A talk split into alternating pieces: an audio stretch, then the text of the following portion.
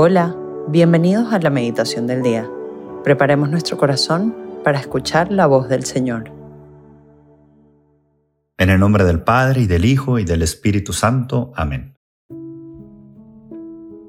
Ven Espíritu Santo, llena los corazones de tus fieles y enciende en ellos el fuego de tu amor. Envía tu Espíritu Creador y se renovará la faz de la tierra. Oremos, oh Dios, que has iluminado los corazones de tus hijos con la luz del Espíritu Santo, haznos dóciles a sus inspiraciones para gustar siempre el bien y gozar de su consuelo. Por Cristo nuestro Señor. Amén.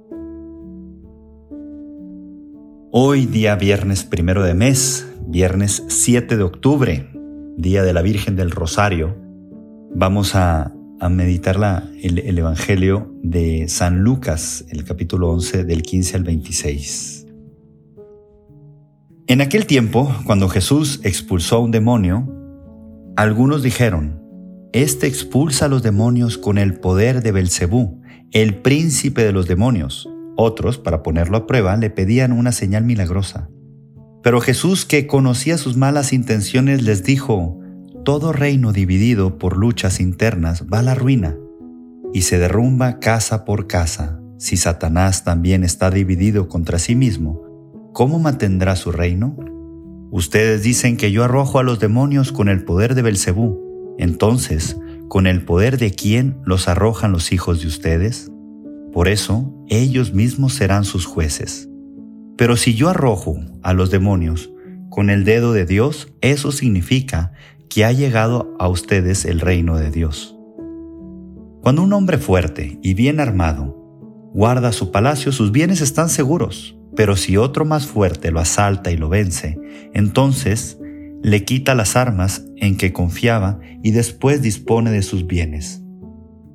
El que no está conmigo está contra mí.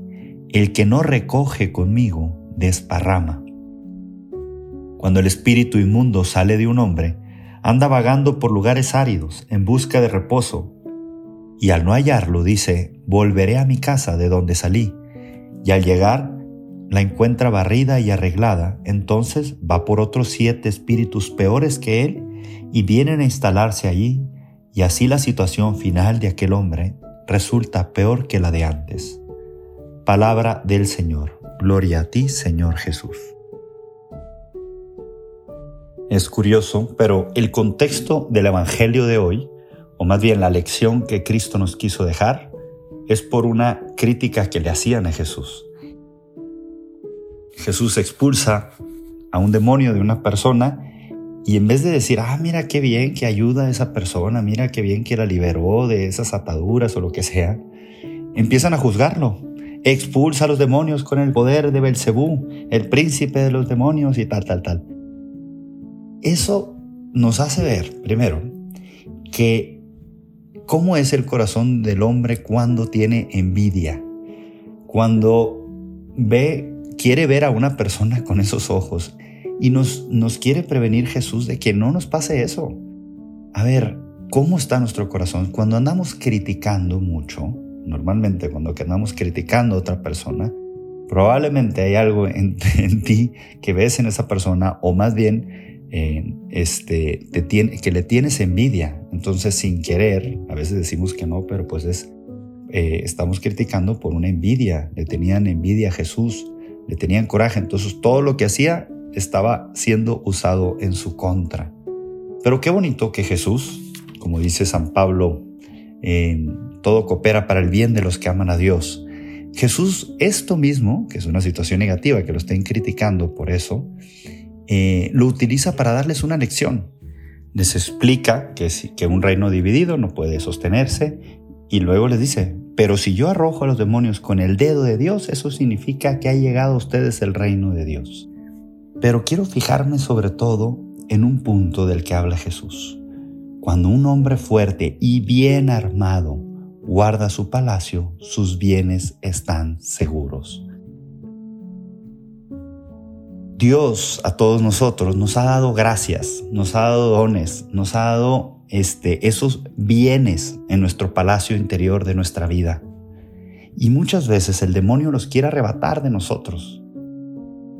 De seguro todos hemos conocido gente muy cualificada y que tiene un gran corazón y que puede hacer mucho bien y que por alguna circunstancia, vicio o lo que quieras, no, o sea, se oye feo, pero se echa a perder en el sentido de que pues desperdicia todo lo que Dios le ha dado. Y tú lo ves y dices, hey, pudiera ser un gran apóstol esta persona. Qué lástima que pasó esto, no sé, que, que entró a estos vicios. Y a mí se me viene mucho esa palabra que dijo Jesús, ¿no? El que no recoge conmigo desparrama. Y es como desparramar esas gracias, esos dones que Dios le da. Pero entonces, la pregunta es, ¿cómo mantener nuestro palacio interior, nuestra vida, nuestro palacio de nuestro cuerpo y de nuestra vida, de una forma, como dice Jesús, bien armado, para que los bienes, las gracias, todo lo que nos va dando Dios estén bien seguras. Pues un medio muy poderoso para ello sería el santo rezo del rosario. Hoy que estamos celebrando a la Virgen del Rosario, hablemos de eso. El gran poder que tiene el rezar el rosario, la protección especial de la Virgen María a cada uno de nosotros y, cuando se reza en familia y la protección que la Virgen hace a las familias para mantenerlas unidas, como dice San Juan Pablo II, ¿no? Familia que reza unida permanece unida. Aprovechemos este gran medio que la iglesia nos ha dado de rezar el rosario.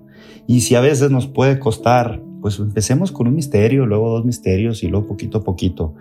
Pero esto es una gran gracia que nos ayudaría a que, el demonio no nos pueda arrebatar todas las gracias que Dios nos va dando. Y aprovechando que hoy es esta fiesta mariana, quisiera terminar esta meditación con la exhortación que hacía San Bernardo en una de sus homilías de invocar a la Virgen María cada vez que estamos en, en tentación, en dificultad, en todo momento invocar a la Virgen María. Dice así, si se levantan los vientos de las tentaciones, si tropieza con los escollos de la tentación, mira la estrella, invoca a María. Si te agitan las olas de la soberbia, de la ambición o de la envidia, Mira la estrella, invoca a María. Si la ira, la avaricia o la impureza impelen violentamente la nave de tu alma, mira a María. Si turbado con la memoria de tus pecados, confuso ante la fealdad de tu conciencia, temeroso ante la idea del juicio, comienzas a hundirte en el abismo de la tristeza y de la desesperación, piensa en María, en los peligros, en las angustias, en las dudas, piensa en María, invoca a María. No se aparte María de tu boca, no se aparte de tu corazón, y para conseguir su ayuda intercesora, no te apartes tú de los ejemplos de su virtud. No te extraviarás si la sigues, no desesperarás si la ruegas, no te perderás si en ella piensas. Si ella te tiene de su mano, no caerás. Si te protege, nada tendrás que temer. No te fatigarás si es tu guía llegarás felizmente al puerto si ella te ampara. Qué hermoso es pensar en esto que nos dice San Bernardo. Llegarás felizmente al puerto si ella te ampara. Ella será tu guía, ella te protegerá, lo que nos está diciendo Jesús, de mantener nuestro palacio y nuestra vida bien armada y de tener los bienes que Dios nos da seguros para nuestra vida eterna.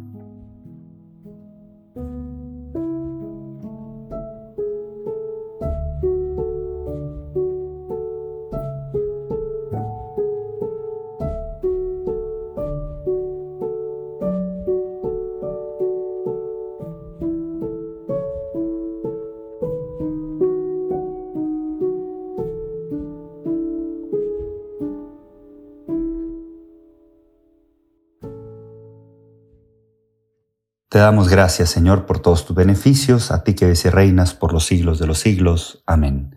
Cristo, Rey nuestro, venga a tu reino. María, Reina de los Apóstoles, enséñanos a orar en el nombre del Padre y del Hijo y del Espíritu Santo. Amén.